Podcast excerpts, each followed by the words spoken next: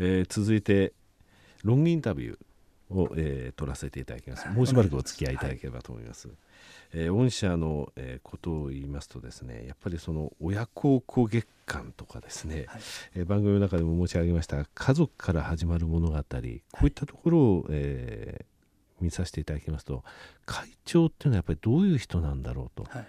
会長から社員全員に伝わってる DNA というのはどういうものなんだろうと。それがやはりこの会社を語る際の鍵なんだっていうのは強く思うんですね、はい。はい、ここら辺のところをですね、はい。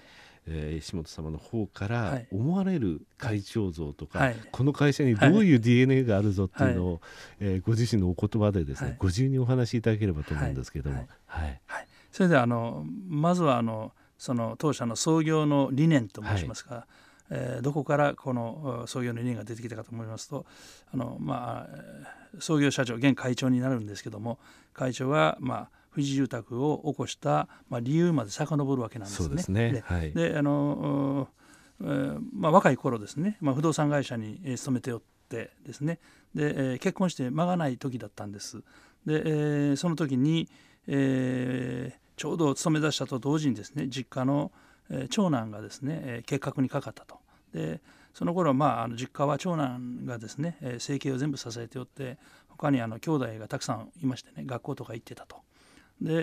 ー、結核にかかると療養費もいるしそ、ね,、れからの生活費もなんとかせないかんと。ですぐ弟のやはり自分がですね、まあ、家出たんだけども自分がやるしかないとあとは皆学生だったんでなんとかさせてあげたいという強い、まあ、責任感といいますかですねで、えー、会社に、えー、不動産会社住宅会社に勤められてですね。それまであの実はあの自衛隊におられましてですね、はあ、で、えー、そういうことで不動産住宅販売の経験は全くなかったんですね。で、えーえー、何としてもあのそういう実家のためにお金が必要だということで、えーえー、進んでですねフルコミッション、まあ、売れ売れ売れればまあなんとか収入になりますけど、はい、売れなかったらゼロということで全く経験ない中でフルコミッションの営業マンをお願い出たと願い出たとい。うことで、はい、で、えーまあ、とにかくお金が必要だったということで死に物狂いで仕事をしたと。働いたと。まあ、一からですからね大変な経験もない中ですね、はい、夜夜中に勉強したりとかチラシを配ったりとか、えー、いろんなことをされたと思います。えー、それでですね、えー、結構あの短期間でトップセールスマンになられるんですね。はい、で、えー、そういうあの技術とかノウハウとかない方がなんでトップセールスマンになるのかなというね私なりには考えたことあるんですけども熱意と誠意なんですね、はい、お客様に対する。それもあの他の営業マンにはないようなもうとてつもない熱意と誠意ですね。もうお客様のことにならもう走り回って何でもしてあげるぐらいのそれが多分通じたんだと思います。うん、それほどあのまあ、営業トークも上手とは思いませんでし今でもあんまりあのあの話すの好きな方じゃないんで、はい、熱意と誠意はもうとものすごい、えー、ものがあったと、はい、だからトップセールスマンになったと思います。でその片鱗が今でもあるんですけどね。我々社員に対してはよく言われるんですけども、えー、社員の方が、えー、自分、まあ、会長ですね。会長に、えー、5の熱意で5の誠意できたら私は7の誠意で対応しますと10の誠意できたら15の誠意でしますと。だから熱意が高い高い高いほどその上を行く熱意で接しますと。いうこと。それはあの本当にずっとやっていただいてます。今でも社員に対して、えーまあ、パートの女性社員であってもえー、困ったことを相談する受ける時もありました。その時は2時間でも3時間でも電話でですね、はい、他の仕事忙しいんだろうと思うのにやります。熱意と誠意ということで実践はされておられます、まあ、同じくもう社員もお客様もないということで、まあ、そういうことでですねトップセールスマンになってですね、えー、家をたくさん売るようになるんですけども、まあ、その40年前の家というのはよろしくないと。それほどよろしくないと、はい、もういっぱいですね悪いところ出てきてですねクレームがいっぱい来ると。売った営業マンに来ると。でたくさん売れば売るほど自分に返ってくると、うん、でお客様に熱意と誠意でや販売したのにね売ったのに、えー、その会社はですね会社の方針として売ってしまえばそれで終わりと、うん、あとは一切やらないと。いうことで、えー、どうしようもないんですね。当時は10年貸したそうですね。えないですね。で、えー、やれ、まあ、クロスの皮めくれたりとか傷があったりとかという話だったら、はい、まあ、自分で、えー、ポケットマネーで大工さん頼んで直してもらったということねただまあそういう間だったらいいんですけども大きなま不具合というか、まあ雨漏りがいないからたくさんするとかなるととてもその自分のポケットマネーでやってあげることできないと。でやむにやまれず、まあ、経営者の方に掛け合いに行くわけですね。で掛け合いに行って、え、やるんですけども経営者の方はいやしないよとですね、えー、適当に言っとけということでね嘘を言わないといけないと。でそれが辛くて辛くてですねで、えー、まあ自分は一生懸命誠意を持ってやってるんだけども結局後々どうにもできないことがたくさんあるということですね。えー、まあ初めのうちはなんとかそれも乗り切ろうと思ってたんだけどどうしてもそれで乗り切ることできないんであの自分で真剣に考えた末ですね自分でやるしかないと。いうことで、まあ、起こしたのが当社藤住宅と。悔しさから悔しさからですね。始めた会社ですね。ですから自分が会社を起こしたらお客様にはできるだけのことはしようということですね。えー、それを原点にですね、えー、会社が、えー、発展してきたということですね。ね今でも、えー、それがずっと引き継がれているということですね。ですから我々は、えー、売りっぱなし立てっぱなしはしないとお客様に特にアフター部門はものすごく陣容を構えて大体あのお客様から、まあ、これクレームといいますか、ね、やっぱり家ですから、はい、いろんなことありますで来たものには大概やってあげます。お客様がとんでもないクレーマーでない限りは大概ですね、応じてあげると。いうスタンスでやってます。だからやっぱり大阪でそうですね。ええ、それがまあまた評判になるんかもわかりませんね。ね。はい。あの人情に熱いところですからあそこの会社がここまでやってくれたっていう話はやっぱりあの、ね、あの非常に心に入るんでしょうね。えー、はい。えー、それであの売りっぱなしにしない何々しっぱなしにしないというふうに言われましたけれども、はい、えー、株主の方にですね、はい、えー、アンケートまたあの、はいはい、いただいた場合、うん、これアンケート回収率が76%、はい、でその裏にもやっぱあるわけですね、はい、それ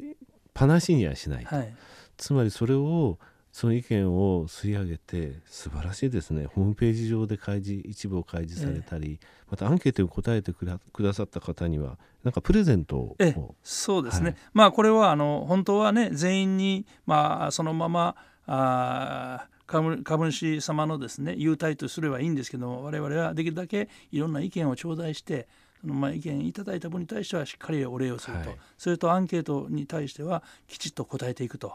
でまあ、答えていった事例の一つとしては今まであのアンケート商品はすだち徳島さんのすだちということだったんですけども、はい、えー、アンケートの中からですねもっといろんなものを増やしてほしいというようなことがありまして、はい、えー、去年からえー、淡路島産の玉ねぎということをですね。これも選びましたしそれとアンケートをもっと見やすいようにということで大きなあのアンケートのサイズに株主通信のサイズ、えー、ごめんなさい。株主通信を大きなサイズにして読みやすいようにということでこれは非常に好評を得ております。あのいろんな株主さんからですね読みやすいということをたくさんいただいています。はい、素晴らしいですね、はい、あの今期につ前期につきましては、はい、あのその他に本もはい、本でもいいという、はい、一冊あの、はい、本がありましてこの本っていうのは、はい。これはですね、あのまあ、あのよくですね年に何回かあの社長または会会長から、まあ、たくさんあの会長も社長も本を読まれますんでその中に、えー、社員の方がですね、まあ、読まれて、えーまあ、自己啓発になったりとか、えー、よりあの成長したりとか、まあ、家族にも役に立つ、まあ、そういう本とか、まあ、道徳心が高まる本とかそういうのを全社員にですね、まあ、教育の一環として配布されるんです。で、えー、その中に去年はですねまあ、あの我が我が子へ伝えたい11の歴史日本はこうして世界から信頼される国となったと、はい、まあ、この本社員全員がこれ読んで結構感動しましてですね我々日本のことあまり知らないということでもっと日本の歴史のことも知らないといけないということででこれをですね今回あの株主様のえー、アンケートの、えー、プレゼントということでお礼ということでね、えー、一つに入れ入れました。はい、すごいですね。あと親孝行月間、はい、こちらははい、どういう月間、はい、これはですね毎年あの4月1日に当社富士住宅に在籍する社員パート社員派遣社員出向社員すべてですね責に置くすべての人にですね1万円をえー、皆さんに渡して、えー、そのお金をですね親孝行のために使ってくださいと、はい、でやっぱり親に優しくなるということはですねやはりその気持ちは、まあ、お客様に優しくするのと通じるところがありですね、まあ、感謝の気持ちですねそういうのを、えー、皆さんに持ってもらえればということですね。もだいぶになるんですけどもね、でこれはあの我々私もいただけるんですけども非常にあのかな親のことを思うまあ、あまり日頃思わない思わないということはないんですけども、はい、また思い直すですね。いい毎年機会を与えていただいてね。嬉しい嬉しいことです、一番身近な両親を大切にできない人はお客様を大切にすることができないと。はい、あの御社の経営理念の一番目が社員のため、はい、社員の家族のためっていうのがあるんですね。はい。家族っていうのはですね、はい、あの非常にあの御社の、えー、ホームページ見ていましてもあと、えー、お話を聞いてみましてもまあ家自体がその家族が暮らす場ではあるんですけれど、はい、その会社の中でもそう。でそれぞれの個々人もその家族ということを原点に考えましょうと、はい、そういったことがすごく御社の中であのえ見ていて分かるんですね。そで、ね。はい、その中でその家族から始まる物語、はい、これはあの、えー、冒頭教えていただきましたその会長のですね、はい、あのが、えー、生まれてからその会社を起こすまでのお話なんですけれども、株主の方からももう涙が止まらなかったとか、いろいろ、えー、来てますね、リスナーの方もぜひあのショートバージョンの方でも申し上げましたけれどもご覧いただきたいというふうに思いますね。すね。これはあのホームページの方でも掲載されてますんで、で、ね、あのちょうど今年、まあ、40周年ということで、この中間の事業報告書と一緒にですねえーと、この家族から始まる物語の小冊子をですね株主様全員にですね、はい、あのお送りすることになりました。はい、そうですか、はい、会社に入られて石本取締役は何年でいらっしゃる私はね25年ですね。25年ですか、はい、私が社会人になって27年、まあ、ほぼ同じぐらいの期間ですね。はい。いい会社に入ったなってやっぱりありがたいですね。本当にね。あの人間的に成長ができたということね。もうそれが一番大きな成果だと思いますね。はい、えー、我々いいですか、はい、我々あのよくあのリーダーになるための条件ということでこれはあの京セラの稲森社長が言ってたんですけども、はい、能力熱意考え方。で仕事に対しては能力。で、えー、部下指導に対しては熱意。で経営にあたっては考え方。これが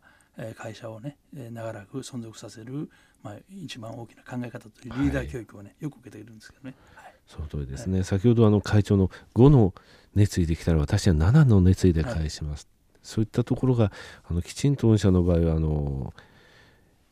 一番下っていうと失礼ですけどね、あの入ったばっかりの社員のところまでスムーズに伝わる、そういったかか形になってるなと思いますね。展示場の前、えー、のお掃除？はいはいそうですね、ね、これもそうです、ね、そしてあのお掃除の会あってそこのあの道路がなんか名前がついてっていうふうに聞いております名前もついていただいてそれをね毎日あの通ってられてたね、はい、あの国交省の支部の方がですね、はい、それ感動されてですね、はい、あのその風風の部局の方にですね、はい、えー、提案されてで国交大臣賞いうのをね、はい、道路美化運動国交大臣賞いうのをいただいたんですわ。えー、地道にやってるとそういうこともあるんですね。いやあの関東とか東京への進出っていうのは全然考えられてないですね。そうですねまあほぼないと思います。はいあの業績を上げるのにまあこれもねえー、業績はまあ上げないかんのかもわからんですけども上げるために伸ばすということじゃなくて我々はえー、伸ばせるだけのリーダーができたら伸びていくと、まあ、こういう考え方でやってます、はい、休む時も必要だというふうに言われましたです。ね。はい、そうです。あのもし関東というふうにあの言われたら、はい、うんってちょっと私実はあの、はい。えー、はい、あのいろいろとその後いろんな資料をお出ししようかなと思ってたんですけれどもね。あ、はい、のそれがないという言葉を聞いて私逆に安心いたしました、はいはい、えー、今期につきましてはこのままいきますと売上高の最終利益率も4%到達します、はいはい、えー、売上高経常利益率につきましてはね6%から7%台、えー、コンスタントに出されてまして、はい、何よりも1995年の3月期からですね1回も経常利益がマイナスになってないんですね、これは素晴らしいことなんですよ、あの不動産えー、関係のところでですね、はい、この堅実さ、えー、それからあの、ま、分譲分譲のマンションにつきましても7年間休んだ。それは意思を持って、はい、あの時に一旦降りた、はい、そういうあの慎重というよりも何て言いますかね。実直さが、ええ、あの教えたその危機感だと思うんですよね、はい、だからここで一旦引かなきゃいけないと。でそういった会社が大阪にある、はい。えー富士住宅さんという会社があるということをですね、リスナーの皆さんに今日はお伝えできたと思います。今日はですねあの取材後期の方も、えー力を入れて書かせていただきますので。でまたですねあの、はい。えー御社の場合非常にその IR 活動もあの個人向けのところもですねあのご苦労されてあの、えー何度も年間十何回もやられて、えー大阪の方からこちらにいらっしゃって個人の株主を増やしていった。そして東証一部まで上がっていったという経緯がございました、えーこれからもですねこの番組にあの